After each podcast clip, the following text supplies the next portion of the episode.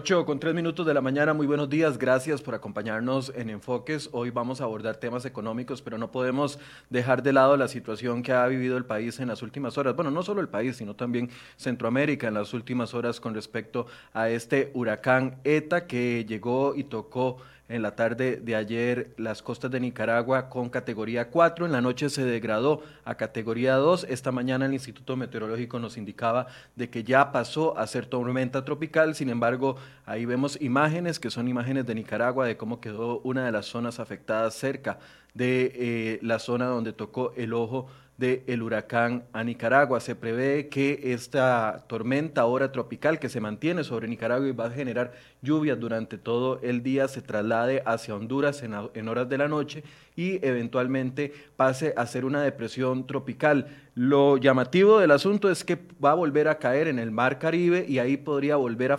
fortalecerse en su ruta hacia Florida. Entonces queda pendientes a ver si se va a volver a convertir en huracán una vez que salga de tierras hondureñas en los próximos días. En nuestro país eh, tenemos reportes del Instituto Meteorológico que nos indican de que hoy se va a comportar las lluvias de igual manera que en las últimas horas, porque las bandas de esta tormenta tropical van a seguir golpeando el país. Tenemos eh, zonas muy saturadas en el, en el norte del país, principalmente en Guanacaste, donde varios ríos se han salido y también han dejado eh, varias casas anegadas. La Comisión Nacional de Emergencias nos indicaba esta mañana de que recibieron al menos 95 reportes durante la noche y madrugada y que hasta anoche tenían 26 personas albergadas en diferentes eh, lugares, pero que durante la madrugada, debido a las lluvias y al crecimiento de los ríos, se fueron agregando más personas a los albergues. Ahorita no tienen el dato específico, pero van a dar un corte a eso de las 9 de la mañana. Así que... Eh,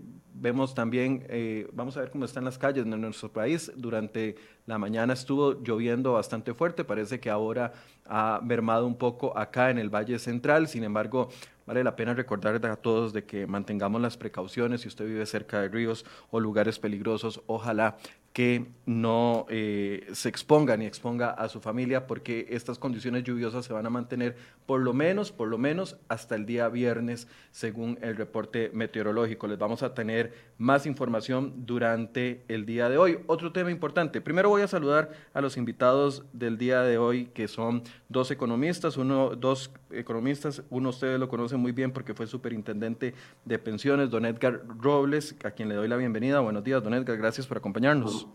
Muy buenos días, con todo gusto poder participar esta mañana con ustedes. Gracias, don Edgar, y también el economista Pedro Aguilar, que es la primera vez que nos acompaña acá en Enfoques y le agradezco también que nos acompañe. Buenos días. Un mucho gusto, Michael, un saludo a don Edgar y a todas las personas que nos sintonizan. Tal vez quiero empezar con un tema internacional y algunos me van a decir, ¿por qué, vas, ¿por qué va a empezar hablando de Estados Unidos y las elecciones ahí todavía no están definidas? Ahí teníamos el conteo de los votos hasta el día de ayer. Algunos medios ya le dan más votos a el candidato, más votos del colegio electoral al candidato Joe Biden. Eh, este es el último corte que teníamos nosotros, según información confirmada, 227 eh, versus, no veo desde aquí, 204. Unos cuatro. Ok. Ok. Eh, tienen que alcanzar alguno de ellos 270 eh, votos eh, electorales y por eso es que está en veremos. Quiero preguntarles para iniciar esta conversación, a nosotros nos debe interesar quién quede presidente en los Estados Unidos, nos beneficia o nos afecta en algo si se mantiene Trump o si llegara el candidato demócrata Joe Biden. Bueno, en realidad, en realidad la, la economía costarricense se, depende mucho de, la, de, lo que suceda en Estados Unidos con la economía. O sea, una economía estadounidense fuerte, pues ayuda a Costa Rica en materia de, los bienes que, exportamos y en materia de turismo, evidentemente, pues post pandemia. Em, en general, los dos partidos en Estados Unidos tienen plataformas, digamos, económicas relativamente similares. O sea, no esperaríamos grandes cambios en materia económica. Sin embargo, el Partido Republicano por lo general es más pro mercado eh, y el, el, Partido Demócrata es más pro intervención de gobierno eh, mediante programas de seguridad social, este, subsidios, etc.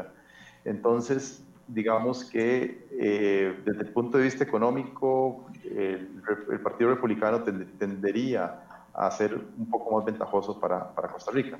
Independientemente de quién sea el candidato, me refiero, ¿de acuerdo? O sea, y aparte del mensaje eh, de Trump en contra, de, digamos, o, a favor de guerras comerciales con China, eso es más retórico que, que en la realidad. Si uno ve, por ejemplo, los desbalances comerciales de Estados Unidos con, con los países, en la época Trump se han, ampliado, lo cual quiere decir que el comercio también ha, ha, crecido. En ese sentido, digamos que uno podría pensar que el Partido Republicano podría ser más pro mercado y eso le beneficia a Costa Rica en materia de, de compras, digamos, de, estadounidenses de productos ticos y visitas a, a, nuestro país. Don Pedro, ¿qué opina usted?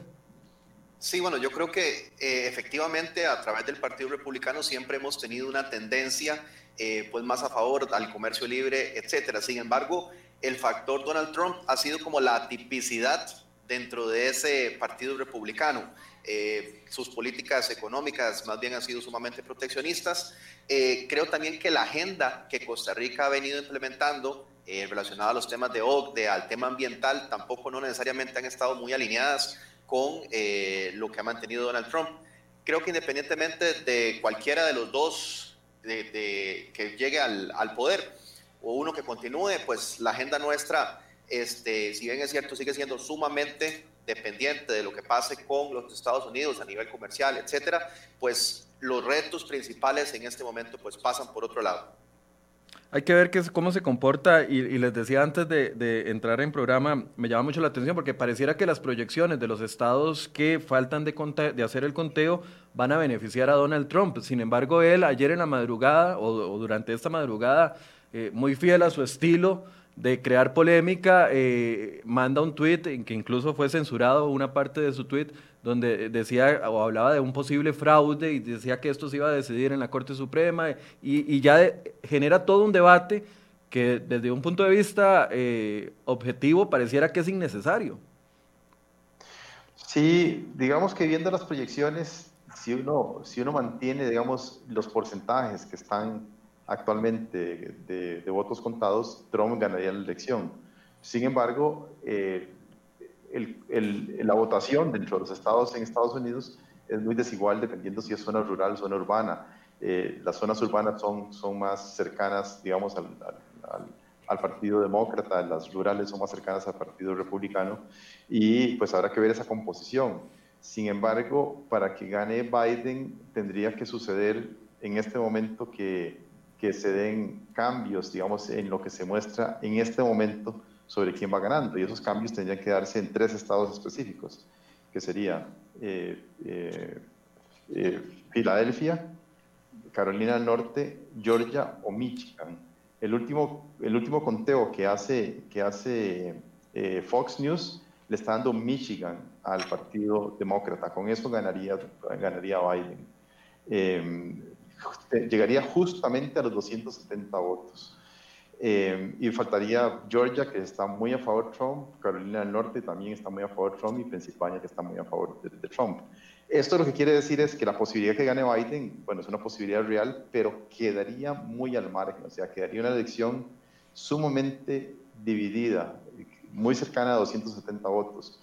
Y eso lo que indica es que va a haber más polarización en Estados Unidos, Posiblemente en algunas ciudades importantes pues pueden surgir problemas de, de, comportamiento ciudadano, digamos, eh, de, protestas y, más, más de lo que hemos vivido en los últimos años o en los últimos meses con, con Trump y la división que, que, ha creado. O sea, en realidad lo que, lo que indicaba usted es muy cierto. Trump se ha caracterizado por eh, ser un, un, presidente que llama a la división en lugar de llamar a la concertación. Y yo coincido con Pedro en el sentido de que lo que pasa en Costa Rica en realidad no depende tanto de Estados Unidos en este momento, sino que depende mucho de lo que estamos haciendo nosotros al interior. Entonces ahí no tendríamos que preocuparnos por el resultado de la elección. Pero estamos en, materia de, de, quién gana la elección en Estados Unidos, está para un lado o para el otro, y va a, depender de lo que suceda, no hoy, sino que de aquí al viernes va a seguir la discusión para saber quién, quién es el ganador de la, de la elección. Don Pedro. Sí, yo también eh, veo que lo que está haciendo Donald Trump es simplemente muy similar a lo que ha venido haciendo durante las últimas semanas. Recordemos que de manera general todos los sondeos le han dado una amplia ventaja a Biden en los últimos meses, semanas. y el discurso de Trump precisamente ha sido eh, poner en duda la eh, transparencia del mismo sistema democrático en los Estados Unidos. Entonces yo creo que está siendo consecuente, está siendo consecuente con ese mensaje, a sabiendas de que no necesariamente el que tenga más votos es en, cantidad de votos es el que es el que va a ganar y pues apostando un poco también a, esas posibles combinaciones donde eh, muy posiblemente los, los, republicanos saben que también tienen buenas, buenas posibilidades, pero para mí lo que está haciendo es, y lamentablemente, pero está siendo consecuente con el mensaje que ha tenido en todas las semanas recientes de campaña. Dice, dice don, don, Edgar que no depende tanto la, la, situación de nuestro país de lo que suceda en Estados Unidos, sino de lo que estamos haciendo aquí. Y yo le agrego más bien, o de lo que no estamos haciendo aquí, porque eso es prácticamente el tema que queremos conversar hoy. Eh, ayer el ministro de Salud salió después de muchos días de eh, estar eh, reservado y alejado de la conferencia de prensa y salió para dar un anuncio que, que a mí me parece preocupante y es el hecho de que bueno, ya lo sabemos, el hecho de, la posibilidad de una segunda ola. Y nos planteábamos ayer aquí qué va a llegar primero, si la segunda ola pandémica o la reactivación económica que hemos estado esperando durante los últimos dos años y que no se ha acercado.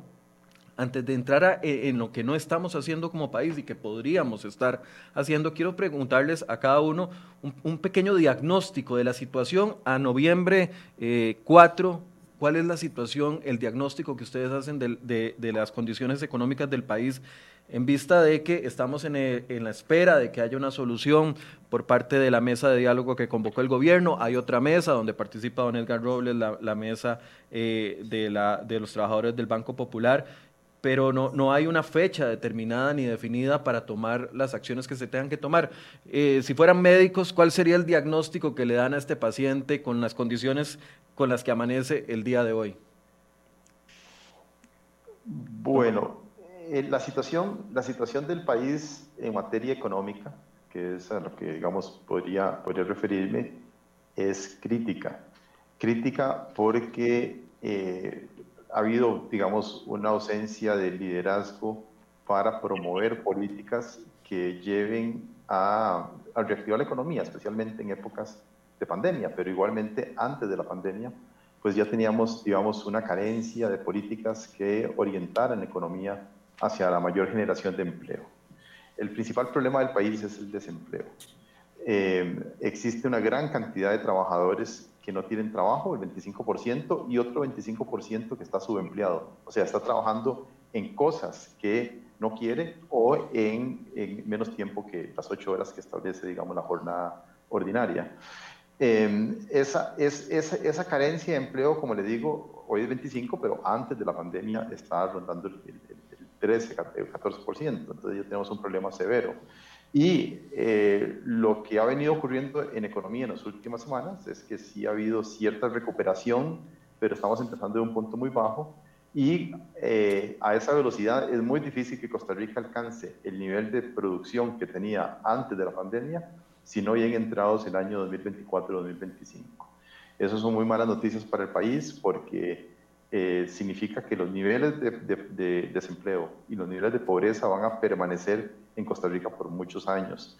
Y no vamos a tener una recuperación en, en, V como se pensaba en algún momento, sino que la recuperación va a darse de forma muy tenue y se va a mantener el, crecimiento relativamente bajo para, para, poder, para, para poder, digamos, alcanzar esa tasa o ese nivel de, de producto que teníamos hace, hace que casi un año. El, el, talón de Aquiles, digamos, de la parte económica de nuestra economía es el déficit fiscal. Hace 10 años ese problema no lo teníamos. En realidad es un problema que ha venido ocurriendo, desde, para ser exactos, hace, hace cerca de, de, de, 12 años. O sea, en el 2008 eh, Costa Rica tenía un superávit fiscal eh, y a partir de ese momento se empezaron a, a dar políticas expansionistas de gasto, principalmente mediante el incremento en la planilla del sector público y en el incremento en los salarios de los empleados públicos. Eso se mantuvo de forma constante durante tres gobiernos, digamos, el gobierno de Arias, el gobierno de Chinchilla, el gobierno de Guillermo Solís, y este gobierno ha tratado de detenerlo sin mucho éxito, pero eh, no se ha propuesto regresar a nivel de gasto público que teníamos en el año 2018 para generar menos presión a tasas de interés, menos presión, digamos, a la confianza que tienen los inversores sobre la economía costarricense y la confianza está ligada a la posibilidad de financiamiento de ese déficit fiscal. Mientras la parte fiscal no se solucione, el país difícilmente va a crecer. Y en cuanto a la pandemia, y yo me temo que eh, si hay una segunda oleada, la segunda oleada va a llegar primero que en la reactivación económica. Don Pedro, su diagnóstico. Sí, yo lo que diría con ese paciente es que es un paciente que desde hace varios años le veníamos diciendo que tenía problemas de salud, no se quiso tratar y ahora pues ya el, en este momento el diagnóstico ya es bastante reservado. Eh, creo que hay una realidad, si bien es cierto, y, el tema que nos compete ahora es el problema fiscal, cuando nos metemos a tratar de darle soluciones, tenemos que partir de la realidad de muchos de los indicadores que mencionaba don Edgar. Hoy por hoy, uno de cada eh, cuatro costarricenses no tiene trabajo, uno de cada tres tiene una condición de pobreza, está en condición de pobreza. Según la última encuesta de ingresos, el tico promedio respecto al año pasado tiene una reducción del 11% de sus ingresos. Cuando vemos el comportamiento de la economía en los últimos meses, decrece a niveles del 6-7%. Banco Central el fin de semana pasado llegó y dijo que la perspectiva era un poquito mejor para el, para el, tanto para el cierre de este año como para el próximo. Yo dudo muchísimo de eso, porque esa es una, recuperación que pasa más por lo que está pasando en, en, las economías avanzadas, pero vean lo que hemos tenido aquí en Costa Rica en medio de bloqueos y también se ha estado paralizando la actividad económica en las últimas semanas. Entonces, eh, cuando partimos de esa realidad, tenemos que tener mucho cuidado a la hora de plantear las soluciones, ¿verdad? Porque eh, cuando nos, recetan el paquete del Fondo Monetario Internacional, donde el 80% pasa por los ingresos en medio de esta realidad que estamos partiendo a nivel económico, a nivel de desempleo, a nivel de pobreza, pues lo que va a resultar con ese, con ese enfermo es que más bien la cura puede resultar más mala que la enfermedad. Muchos estamos esperando a que avance alguna de las mesas de diálogo y se logre algún acuerdo para para, ver luz o por lo menos comenzar a ver luz a final del túnel. Pero mientras eso llega y sabiendo que, las mesas son complicadas de, de, lograr acuerdos, de que es en una mesa donde hay sentados sectores tan distintos, con intereses tan distintos, es muy poco probable de que se logre una propuesta conjunta apoyada al 100% por todos. ¿Qué podríamos estar haciendo en este momento y qué no, es, que, no lo estamos haciendo y que, y que podría eh, ayudarnos un poco en la, en paupérrima situación económica en la que estamos? Don Edgar. Eh, perdón, no te, no te copié al final. Sí, este. la, la pregunta es, Ahorita hay un ambiente muy complicado, estamos a la espera. Yo le preguntaba el viernes anterior al ministro de Hacienda cuál es la hoja de ruta, el plan de aquí a, no sé, a los próximos tres, cuatro meses, llegar a un acuerdo el 21 de noviembre, llegar a, los diputados en diciembre, ir al Fondo Monetario Internacional en enero o en febrero. El, ministro me dice, esperemos hasta el 21 de noviembre y ahí veremos qué, qué va a pasar. La pregunta es, si seguimos esperando, vamos para el hueco. ¿Qué podríamos estar haciendo en este momento que no lo estamos haciendo y que nos serviría para, para no, no, hundirnos más? Claro, claro. Hay, hay, una serie, hay una serie de políticas que se pueden implementar sin acudir a la Asamblea Legislativa. Y que a mí me parece que el, gobierno debería tomar, digamos, un, un, papel mucho más protagónico en esto de lo que ha venido haciendo y está relacionado con el control del gasto. Eh, hay muchas políticas que pueden servir de señales positivas para la economía y para los inversionistas que favorezcan incluso un acuerdo a nivel de las mesas de negociación que se están planteando y, sin crear demasiada polémica. Por ejemplo, yo, yo mencionaba al principio que la situación del 2008 era una en la cual Costa Rica tenía un superávit fiscal en lugar de tener un déficit, o sea, eran más los ingresos que los gastos. Actualmente son mucho más grandes los gastos que los ingresos y que ese incremento en gastos o ese, ese, esa eliminación o el surgimiento del déficit se da por el incremento en el empleo público y en los salarios. Es, es difícil, digamos, sin entrar en un tipo de confrontación, reducir la planilla pública y, es casi imposible reducir el monto de los salarios, sino mediante impuestos que afectan a empleados públicos y empleados privados por igual, de acuerdo al nivel de ingreso. Entonces, hay algunas políticas que el gobierno podría anunciar y que tendrían un efecto inmediato sobre, sobre eh, la confianza del país. Una de ellas es, por ejemplo, eh, el congelamiento de todas las plazas del sector público. O sea, cualquier plaza del sector público que se desocupe debería ser congelada. Y eso implica no solamente las personas que renuncian, sino también las personas que se pensionan. Todos los años, alrededor del 3% de la población costarricense se pensiona. Eh, eso quiere decir que a lo largo de cuatro años tendríamos un 12% de personas pensionadas.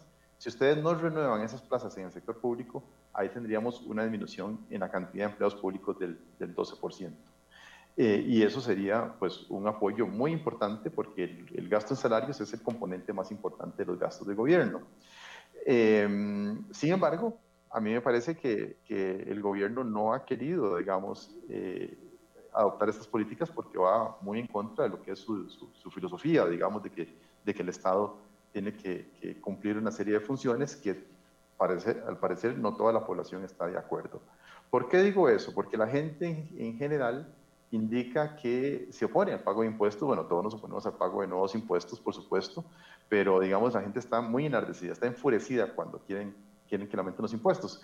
Más aún porque en el 2018 se aprobó la última reforma fiscal y se nos vendió la idea de que eso era suficiente. Y al gobierno se le dieron los, los ingresos con el IVA, con renta y otros impuestos, y ahora resulta que nos dicen que no es suficiente. Eh, a pesar de que, se, de que se aprobó una regla fiscal que entra en vigor a partir del próximo año, etcétera, etcétera, eh, hoy nos salen con esa historia de que no es suficiente. Entonces, eh, la gente está diciendo no queremos más impuestos y si el Estado quiere seguir haciendo lo mismo, pues no se puede sin, sin más impuestos. En otras palabras, deberíamos entonces regresar a la situación 2008, en donde teníamos un Estado un Estado pues, pues, pues, pues, más acorde con los impuestos que se recaudan en Costa Rica. O sea, si el Estado no puede hacer lo mismo con menos dinero, pues va a tener que hacer menos. Ese es el mensaje que para mí está mandando la ciudadanía al gobierno para ver si reacciona en materia de control de gasto. Cuando, cuando usted dice esto, y, don Pedro puede intervenir también en la conversación, después le pregunto a don Pedro su punto, su, su propuesta y, y, don Edgar puede intervenir. Cuando usted dice eh, que no se renueven las plazas que van quedando libres por gente pensionada, a mí me llama mucho la atención porque yo le, le, he planteado eso al ministro de Hacienda. Por ejemplo, en el piso de abajo del Ministerio de Hacienda, el ministro tiene, y él sabe quiénes son, yo le comenté quiénes eran, al menos tres funcionarios que tienen la edad para pensionarse desde hace cuatro, cinco y seis años. Y ahí siguen, no se van a pensionar porque el Estado les, permite seguir trabajando, aunque ya tienen todos los requisitos para pensionarse, y, ahí siguen de, con su burocracia, con sus temas, con su salario. Y, y, y, yo le pregunté, ¿por qué no hacen un estudio y mandan para la casa a todos los que ya tienen las condiciones para, para pensionarse? Y, me decía, no, es que eso es muy complicado. Y, queda no, y, no se, y no se puede obligar a la gente. No se puede obligar, o sea, ya la sala cuarta ha dicho que, que, no se puede obligar a la gente a pensionarse, pero aún sin obligarla, hay un 2-3% de, de la población de los públicos que se pensiona anualmente. No es, son esas tres personas, pero hay otro grupo de personas que sí lo hacen. Eh, hay personas que fallecen, ¿verdad? Hay otras personas que, que, se van al sector privado. O sea, la planilla del Estado se puede controlar a través del tiempo sin tener que despedir empleados, necesariamente, ¿verdad? Evidentemente, pues habrá otras instituciones que ya han perdido su razón de ser para las prioridades del país, para las prioridades actuales, y que deberían fundirse con otras o deberían cerrarse. Eh, esa es otra discusión pero lo que yo digo es que sin entrar en esa parte que, que toma más tiempo incluso, eh, que puede requerir leyes, hay una labor que se puede implementar de forma administrativa para reducir la cantidad de empleos que existen en el sector público, de esas personas que salen del sector público o se pensionan. Sí, hay un punto eh, importante y yo creo que las, las soluciones deberíamos de enfocarlas en dos vías creo que también nos hemos atrasado muchísimo en la discusión por entrarle a los temas quizás más álgidos y hay cosas que podrían ser más sencillas de hacer con si existe voluntad política, ¿verdad? Em, estuve, por ejemplo, repasando las, las soluciones que daba la, la, Cámara de Comercio, que me parece que están bastante bien estimadas, y con estos temas, tanto de, de contención de plazas, de no aumentar contrataciones en los próximos cuatro años, más o menos se podría ahorrar un 0.6% del PIB También hay un tema de movilidad laboral que se podría incentivar en diferentes instituciones, que eso podría rondar el 1% del PIB. Vean que, bueno, ya está casi por entrar el tema de tener, poder tener un único sistema de compras públicas, que según la Contraloría eso podría representar un 1.75% del PIB. Entonces, hay cosas meramente administrativas, ¿verdad? que no implican necesariamente entrar en un desgaste con grupos eh, de negociación.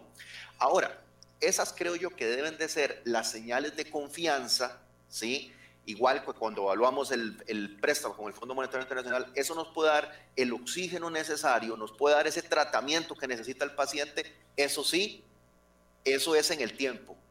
El problema que tenemos más inmediato son los vencimientos y las obligaciones que tenemos de aquí a que termine el año y durante el 2021, ¿verdad? Entonces, con esas señales de confianza se nos puede facilitar conseguir esa plata. Y aquí hay otra alternativa que yo realmente no, no se la he escuchado al ministro de Hacienda eh, y tiene que ver con la reingeniería financiera de la deuda.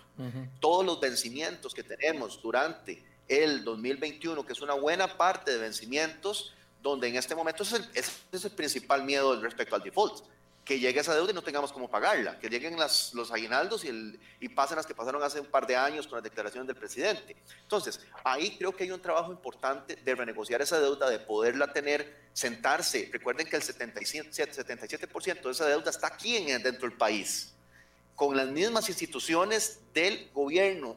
Entonces, yo no me explico ¿verdad? Si trabajan en el mismo lugar y se hablan todos los días, ¿por qué no se sientan con los líderes de estas instituciones a tratar de renegociar esa deuda para poderla tener a plazos más largos y que le pueda dar flujo de caja, que le pueda dar flujo de caja mientras estas otras medidas que estamos comentando, ¿verdad? Que son de un poco más de, de mediano plazo, puedan ir solucionando el problema estructural, el problema estructural que tenemos. Quiero, aprovechar que don Edgar fue superintendente de pensiones, porque este tema de renegociar la deuda, sabiendo de que muchos de los eh, bonos eh, que nos financian vienen de los fondos de pensiones. ¿Cómo lo ve usted? ¿Es posible, don Edgar? Porque se lo pregunté a doña Rocío Aguilar, que es la actual superintendenta de pensiones, y me decía que ella veía un panorama muy complicado para eso, porque además la gente dice que son fondos públicos, pero en realidad son fondos de los cotizantes y, de, las futuras pensiones. ¿Es posible una renegociación de la deuda, al menos de la parte que incluye los títulos que, que han puesto las operadoras de pensiones? Bueno, renegociación en el sentido de que se podría reestructurar la deuda para que venza en plazos pues, más adelante en el tiempo, eso sí es posible, eh, siempre y cuando pues, pues haya una, una tasa de, rentabilidad que refleje el riesgo que se está asumiendo mediante la adquisición o, la ampliación de esa deuda. Eso es posible, es totalmente viable, pero yo creo que más que a nivel de operadores de pensiones que deben de tener el que 12, 15% de toda la deuda pública interna, eh, yo creo que, Pedro se está refiriendo a deuda que mantienen otras instituciones que no eh, son recursos de terceros. Estamos hablando de eh, fondos como el INA, fondos como el IMAS, fondos como el INBU, como algún capital excedente que pueda tener el INS, em, recursos que puede tener FODESAF, etcétera, etcétera, de bonos que ha adquirido por subejecuciones del pasado y que podría renegociarse para fundirlas todas en un en, un mega principio de caja única, ¿verdad? En donde todos los años solamente se le asigne a estas instituciones el dinero que le corresponde a sus presupuestos. Este es el tipo de reingeniería de la deuda, o sea, hay, una, hay deuda, por decirlo así, repetida, deuda que tienen instituciones del mismo Estado que tampoco se les permite gastarla eh, porque tienen restricciones de carácter presupuestario. Entonces, ¿de ¿para, qué tener, ¿para qué tener bolsa izquierda y bolsa derecha en el pantalón si todo el dinero puede estar en una sola bolsa? Esa es, parte de la discusión. En las otras instituciones que manejan recursos terceros, bancos eh, o operadores de pensiones, etcétera, sí se puede plantear, digamos, sentarse con estos, eh, con inversionistas institucionales para reestructurar la deuda mediante, digamos, una entrega, eh, digamos así, justa o adecuada de rendimientos por alargar el plazo de vencimiento de esa deuda. Eso sería algo que le ayudaría por lo menos a generar menos presión y darle tiempo al gobierno para que eh, se tomen medidas profundas que ayuden a regresar las finanzas públicas a, a, niveles, digamos, adecuados. ok, entonces solo para, para ir entendiendo bien, para analizar una reingeniería de la deuda interna deberíamos de ver de dónde provienen esos recursos, si los recursos provienen de las mismas instituciones que los han metido como bonos o si provienen de recursos de terceros como nos explicaba don, don Edgar. Los de las mismas instituciones públicas, entes públicos que no están comprometidos con absolutamente nadie, hay, un, hay un discurso que se ha venido repitiendo y es el que dice, bueno, si estamos pagando eh, intereses al 10%, digámosles a, estas, a estos acreedores, a partir del próximo mes solo les podemos pagar 4 o 5%. Y eso lo, he escuchado de mucha gente. ¿Eso es posible? Hablando, hablando de los recursos que son de instituciones, ahorita hablemos de los que son de, fondos de pensiones. Esos comentarios reflejan una ignorancia pues, absoluta del manejo, del manejo de, deuda. Eso, eso se llama un default.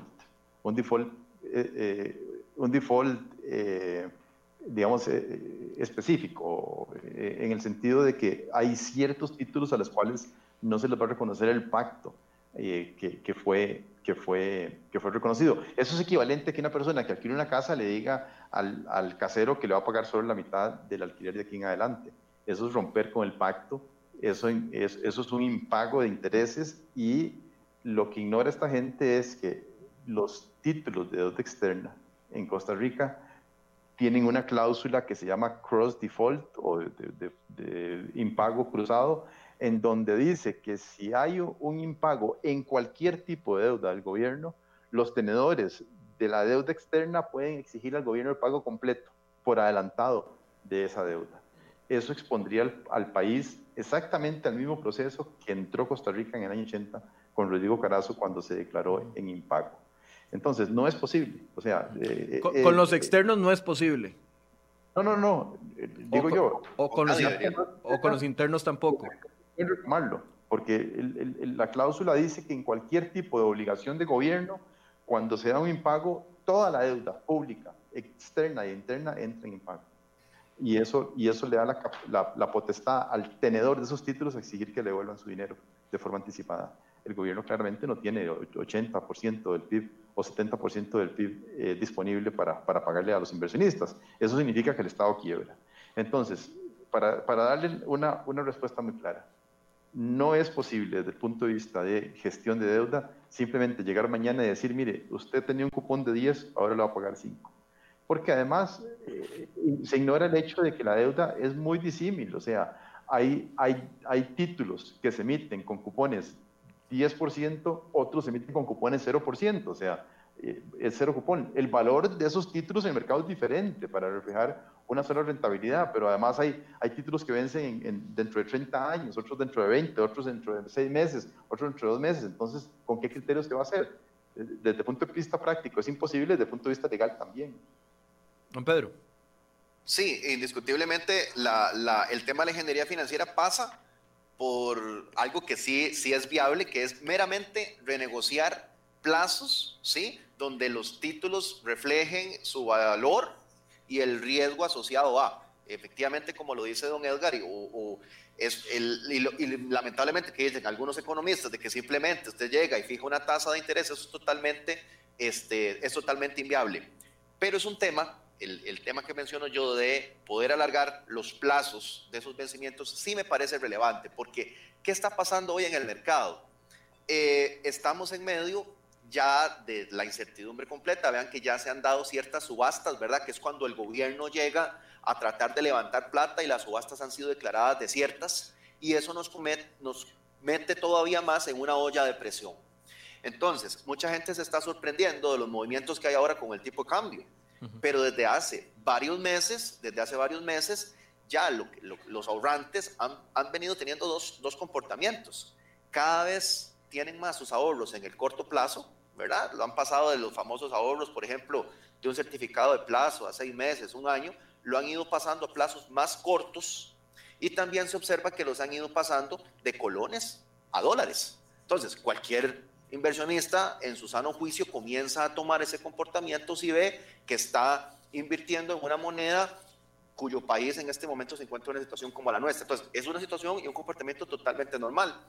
Eh, vean también las mismas declaraciones que da el presidente del Banco Central, ¿verdad? Eh, de alguna manera también dice, efectivamente, ya nos está llegando la incertidumbre, se nos está agotando el tiempo. Entonces, en el corto plazo necesitamos poder eh, tener la seguridad de que podemos, no solo en lo que queda de este año, sino en el próximo, tener con el flujo de caja. Esa es una necesidad inmediata, es una necesidad inmediata, pero no nos van a prestar la plata ni la gente va a invertir eh, porque sí. Por eso es que necesitamos medidas de plazos eh, medios que nos puedan ir solventando también el, el problema. Pero a mí me preocupa muchísimo y he sentido una inseguridad importante. Eh, de hecho, estuve viendo aquí la, la entrevista que le, que le, hacen al ministro de Hacienda, donde simplemente dice, sí, tenemos, con, tenemos la plata para salir estos meses, estas semanas, pero cuando uno ve cómo le está yendo levantando la plata en el mercado, pues hay subastas que se declaran desiertas y hay muchísima incertidumbre. Nos decía el exministro de Hacienda, eh, Rodrigo Chávez, el, martes que estuvo con nosotros acá, que eh, el gobierno le hace falta financiamiento de alrededor de 2 mil millones de dólares para concluir este 2020 y un día después sale el, presidente del Banco Central en el diario La Nación diciendo de que urge que los diputados aprueben los empréstitos internacionales que están pendientes para poder cerrar el año. De, de ese hueco es el que estamos hablando. Claro, porque también de Costa Rica. lo mismo, posiblemente. El presidente ha sido muy claro conmigo. El ministro de Hacienda cuenta con esos recursos, cuenta que, le van a aprobar todos esos préstamos en la Asamblea Legislativa, como en su momento, hace algunos pocos meses, le aprobaron ciertos préstamos para todo lo que tenía que ver con bono proteger y demás. Entonces, ellos cuentan con esos recursos. Lo que pasa es que también se está dando ya a nivel político un juego donde nos dicen, bueno, si no nos dan los préstamos, el país puede convertirse esto en, en capitales y demás. Entonces, hay un juego ahí político que ellos tienen que resolver. Pero efectivamente, eh, ¿qué es lo que está pasando en la Asamblea? Ante la propuesta que dan con el Fondo Monetario Internacional, el rechazo es total. Entonces, en la Asamblea, yo creo que la Asamblea está teniendo de alguna forma en, ciertas iniciativas algo, un, comportamiento responsable. Vean, por ejemplo, que con el tema del sistema de compras públicas, por ejemplo, la fracción del Ejecutivo quiso hacer una excepción con el tema del ICE, le dijeron no, también se está dando el tema de las, del sistema de compras públicas para que sea de manera integral. ¿Dónde le queda debiendo a uno? Bueno, cuando de pronto eh, tenemos que, las instituciones tienen que aplicar ahora este, la, la, ley para que no, no, les, no les crezca más el, el, presupuesto y de, un momento a otro pues excluyen, por ejemplo, a las, a las municipalidades. Pero sí, el gran tema que tiene ahorita eh, don Elian es que muchos de los recursos que en realidad él cree que tiene, no los tiene. Esa es una realidad y ahí coincido con el ministro, exministro Chávez, porque las cosas hay que decirlas hasta cuál. Es decir, cuando usted está en una empresa, ¿verdad? Usted parte de la liquidez que tiene en el momento para sus obligaciones. La que le prometieron prestar o usted espera que le presten, de momento usted no cuenta con eso. Y esa es una realidad que hoy tiene en este momento el ministro. ¿Cuáles son los escenarios en caso de que no se aprueben estos empréstitos internacionales en la Asamblea Legislativa? Eh, bueno, el exministro decía un default, pero también hace dos años acudimos a las letras del Tesoro. ¿Podríamos volver a eso? Sí, no, no necesariamente. O sea, yo no veo el default en, en el, por lo menos en el siguiente año. Eh, y la razón obedece a que eh, ya el, el Banco Central tiene un mecanismo para imprimir dinero y financiar al gobierno de forma indirecta cuando se aprueba la reforma a la ley de protección al trabajador para permitir el retiro del fondo de capitalización laboral eh, en el caso de, los, de la suspensión de contratos laborales, ahí nos metieron un gol. El gol consistió en que dice que el Banco Central puede comprar en mercado secundario títulos del Ministerio de Hacienda. Y lo hizo, la semana, y lo hizo la semana pasada. correcto. 1.750 millones, me parece, no sé. Claro, era como uno de prueba, pero está autorizado hasta 250 mil millones y eso es suficiente para terminar el año.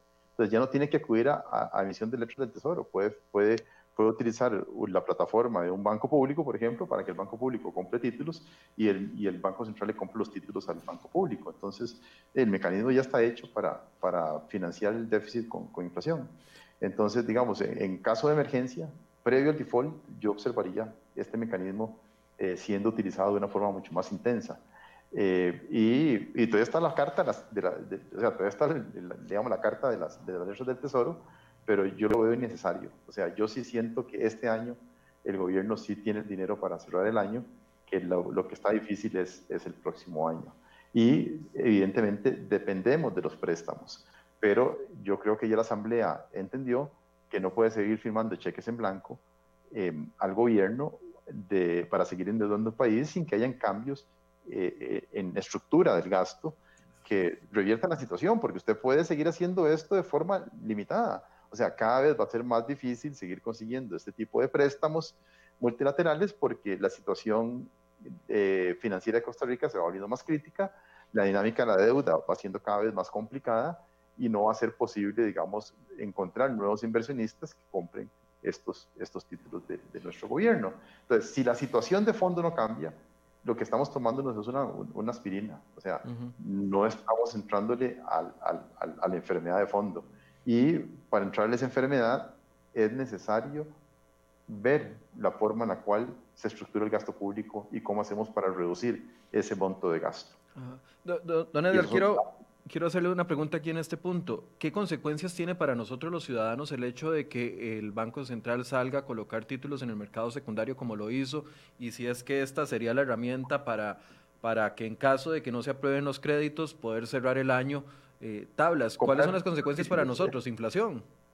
Sí, estaría, correcto, estaría comprando títulos, o sea, cuando compra títulos del gobierno, aunque sea de forma indirecta, está inyectando liquidez, está inyectando billetes a la economía y eso va a provocar inflación. Entonces, eh, va a provocar, digamos, inflación. Entonces, eso, eso va a generar un impacto sobre las personas, principalmente aquellas personas que tienen menor capacidad de ahorro, que son las más pobres. Eh, ese es el primer impacto.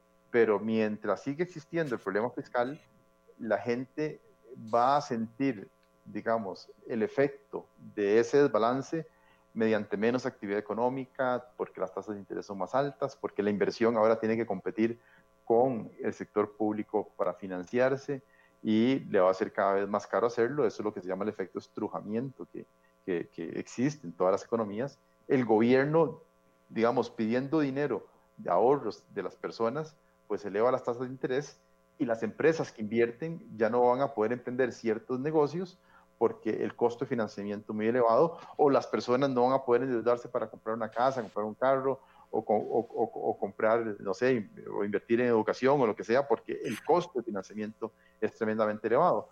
Eso lo que va a generar es menor crecimiento, menor creación de empleo y se perpetúa ese círculo vicioso, digamos, de menos ingresos, menos empleo. Pedro, ¿quería agregar algo? Sí, yo quisiera agregar también porque cuando hablamos, por ejemplo, de que suben, subirían las tasas de interés y desacelera todavía más la economía, lo cual es cierto, no perdamos de vista algo. Desde hace 12 meses más o menos, Banco Central de igual manera ha venido con una tendencia a bajar las tasas de interés. Si hay algo que hoy tienen las entidades financieras, los bancos, cooperativas, los que prestan plata, es liquidez. Sobra la liquidez en las instituciones financieras. Pero aún así, el crédito está desacelerado. Nadie quiere tomar créditos. Las empresas están con, incertidumbre, todas están con la resaca de todo lo que ha sido esta pandemia. Entonces, eh, esto vendía todavía a empeorar esta condición. Ahora, a mí sí me, interesa puntualizar en algo, porque cuando hablamos del tema fiscal y la discusión sobre el gasto, que es importantísima, y no hemos tocado el tema de muchos de los impuestos que nos, que nos trataron de, de meter en ese paquete de impuestos, pero ¿cuál es la agenda de reactivación económica?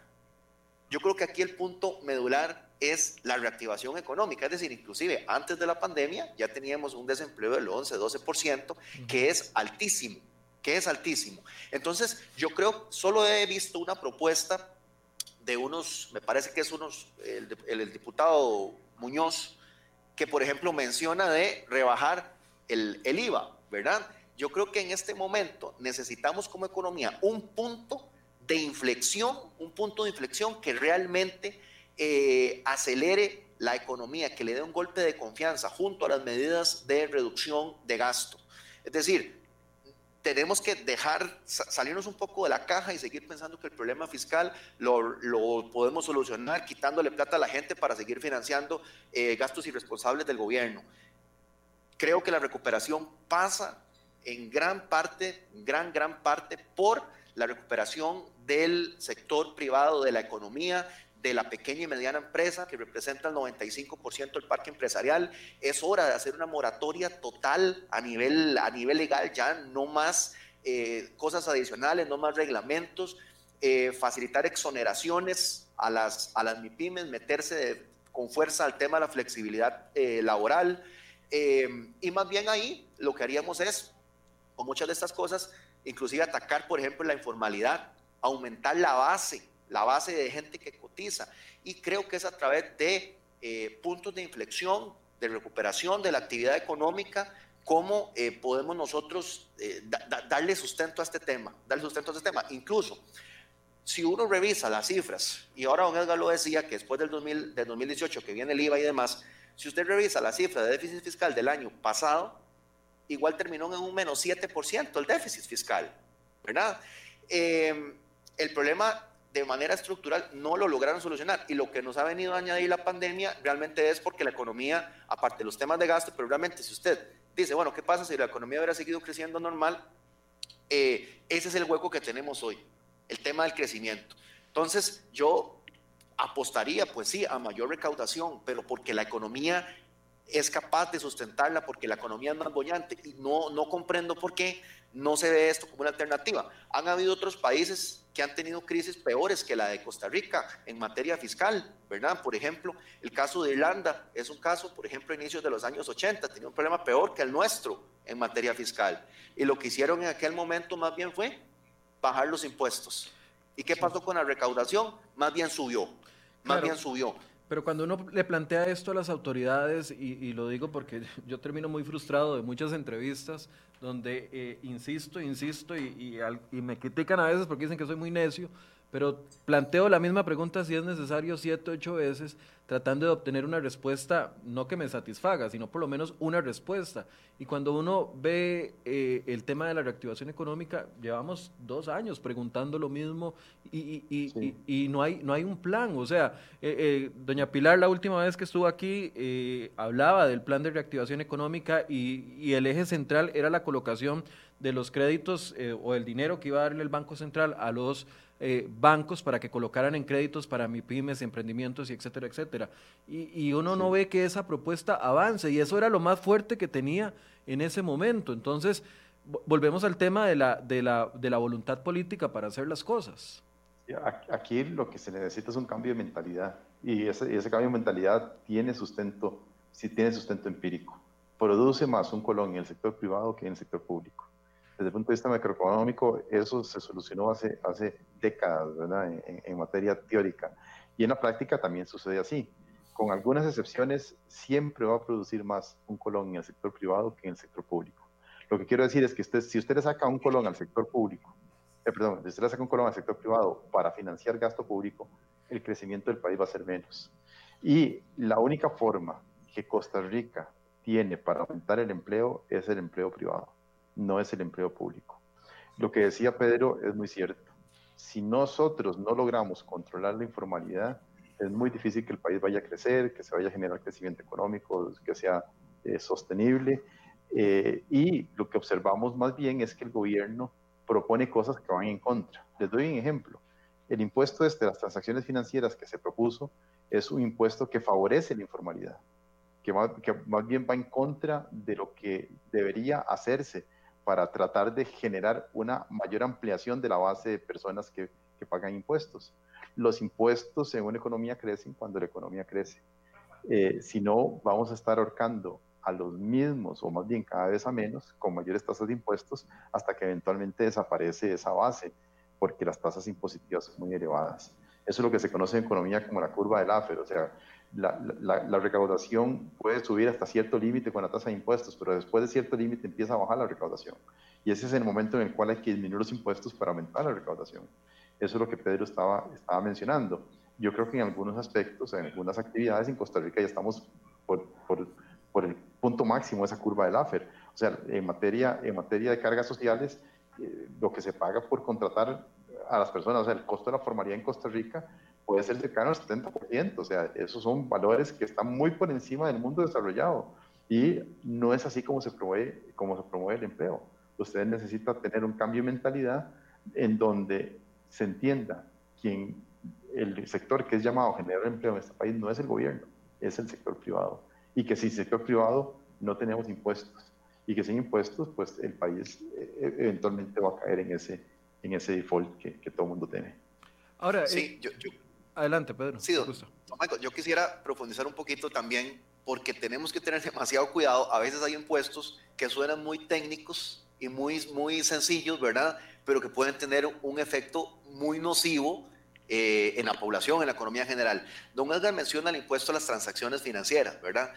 Que nos lo presentaron como el 0.3% de cada transacción, cada vez que usted usa la tarjeta de débito, crédito, que usted hace un SIMPE, que usted se paga plata usted mismo, que usted mismo paga sus impuestos. Para empezar, nos dijeron que ese impuesto iba a ser temporal, ¿verdad? Que no iba a ser permanente. Bueno, la experiencia latinoamericana en la que se basan para ponerlo han terminado permanente en muchos de estos países. Es un impuesto que va en contra de eh, el ciudadano, ¿verdad? Común, el ciudadano más endeudado es el que es el que lo termina afectando más. Se ha demostrado que tiene un, puede tener un impacto entre el 2 3% en el costo de la canasta, de, de, lo que la gente consume. Eh, es un impuesto que encarece todas las cadenas de valor de las empresas.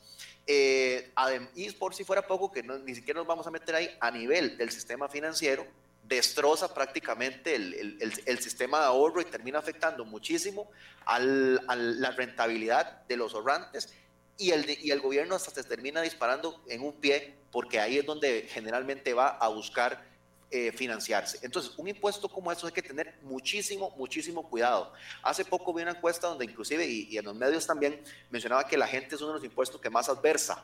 Bueno, la gente no está tan equivocada, pero la cantidad de efectos que esto tiene son sumamente nocivos. Inclusive el mismo ministro de Hacienda llegó a comparar este impuesto que podía representar subir un IVA casi de un 13 a un 20%. Entonces no es un impuesto tan inofensivo y que puede tener consecuencias bastante fuertes en, general. ¿Qué es lo que pasa? Como suena, impuesto a las transacciones financieras suena como algo muy lejano, pero tendría efectos en el bolsillo del ciudadano común. Pero ustedes ven al gobierno con, una renuncia total al tema de los impuestos, porque honestamente yo, yo no lo veo así. Eh, cada vez que hemos conversado, incluso después de todo el escándalo, eh, don Elian no ha renunciado del todo al tema de impuestos para solucionar la crisis. Y yo sé que eso es parte de lo que está negociándose, por lo menos en la mesa que dirige el gobierno. ¿Ustedes verdaderamente ven, después de un 21 de noviembre, que si se logra un acuerdo, ahí ven una propuesta eh, planteada por el gobierno que excluya más impuestos? Ayer conversábamos con la Contralora y nos decía que más bien hay que eliminar un poco de esos impuestos porque solo seis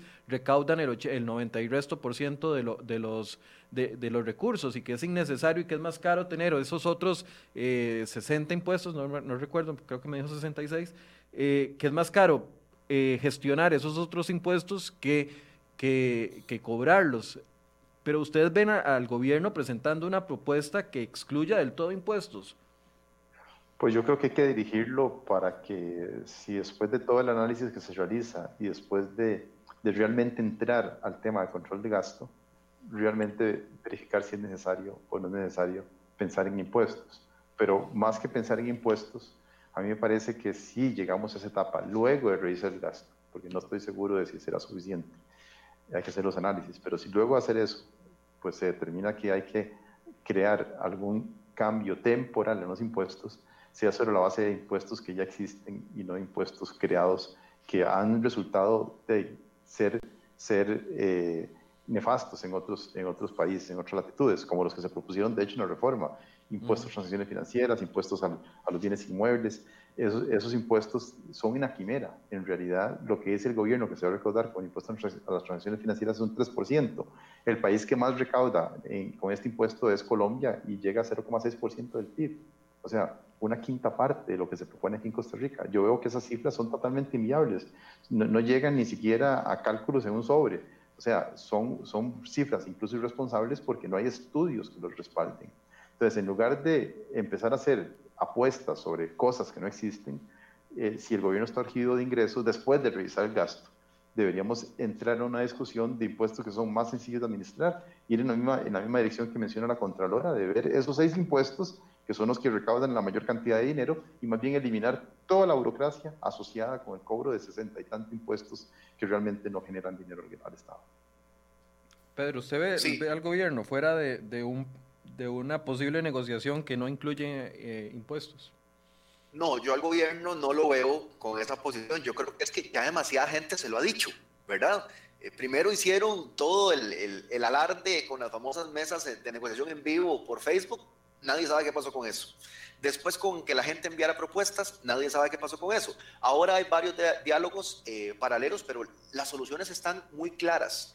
Y yo creo que la posición sido la misma. Más bien, ojo ahí, más bien uno nota por ejemplo, cuando, el, cuando don Elian menciona que algunas convenciones se negocian y él ni siquiera estaba enterado, ¿verdad? Cuando debería ser un tema principal que pasa por el presupuesto de alguien que se encarga de la, de la hacienda del país, eh, yo creo que a través del gobierno no va a venir esa posición. Creo que más bien lo que necesitamos es eh, que los, la oposición, la Asamblea Legislativa y todos los actores sociales tengan una posición bien responsable. ¿sí? Ustedes, sobre todo la prensa, que constantemente tienen que estar haciendo evidente el manejo de la situación que está en el país y que las soluciones ahí están, porque si el, gobierno la tiene muy clara, es decir, no es un problema tan complicado de ver. Y yo esperaría que en esa propuesta no venga ni un colón de impuestos, porque está muy claro que no hace falta. Y más allá de eso, pensemos, salgámonos un poco de la caja. ¿no? Pensemos más allá y más bien deberíamos estar pensando en cómo hacer ese país más competitivo, a la que la pequeña y mediana empresa le sea más fácil producir y eso más bien es punto, hagamos un punto de inflexión, hagamos el país más competitivo y más bien yo iría por la dirección contraria, que sería reducirlos. Eh, yo no me he dado cuenta que ya se nos fue la hora, rapidísimo.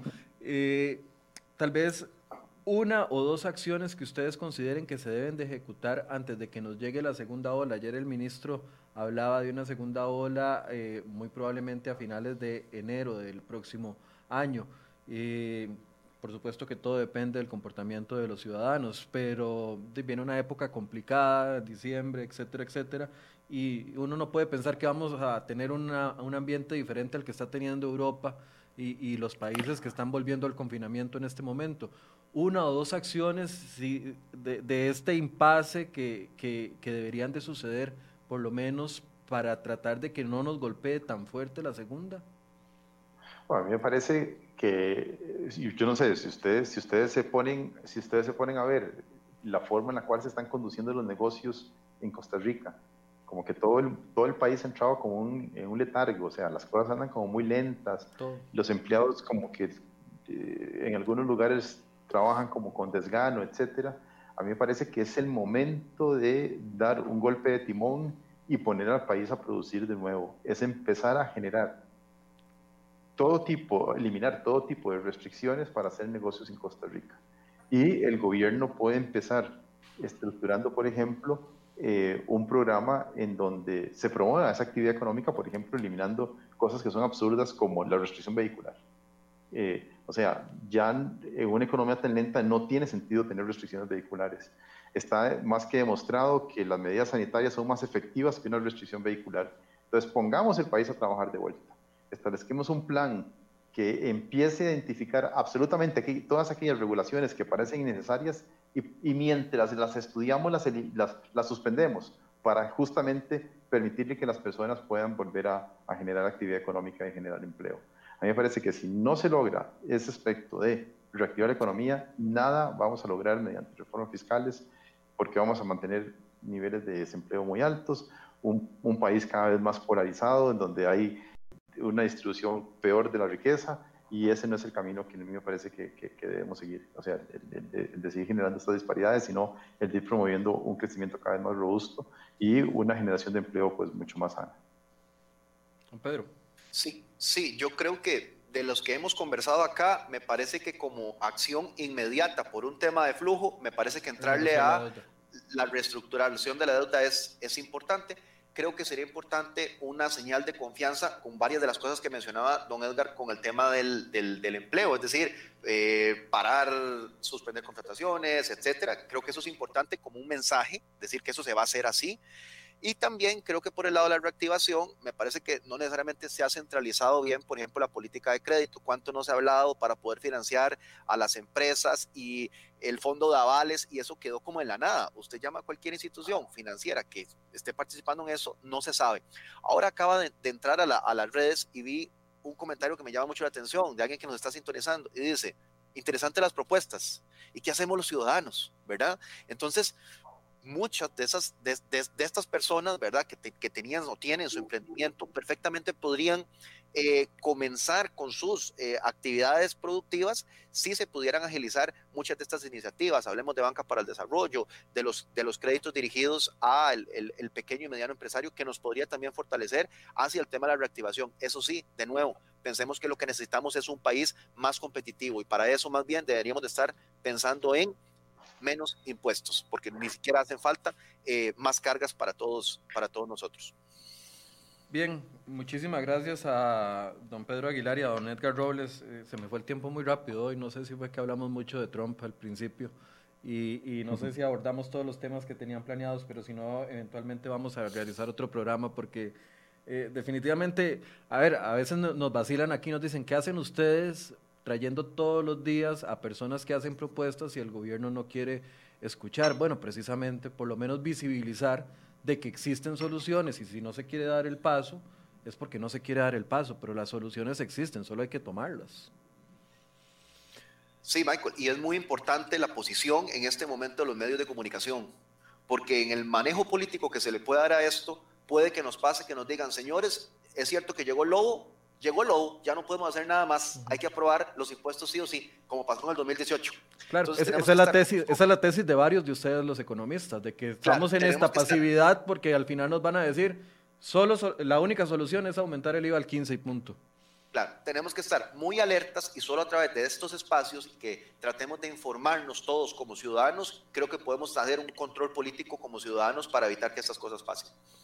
Sí, yo, yo, yo, tengo una posición un poco más pragmática, o sea, si el IVA hay que aumentarlo al 15, se, se debe aprobar solamente después de que haya un compromiso real del Estado por reducir el gasto de forma significativa, porque si no nos vamos a encontrar que dentro de dos años volvemos a estar en la misma situación, al igual que hoy estamos en la misma situación luego que nos vendieron el paquete fiscal hace dos años con que iba a resolver todo y no, sé, y no, se, no sirvió. Sí, lo complicado ahí es que si ni siquiera se ponen de acuerdo para recortar el, el presupuesto de un año, como es el próximo año, mucho menos se van a poner de acuerdo para recortes estructurales permanentes. Esa, es la triste realidad en esto.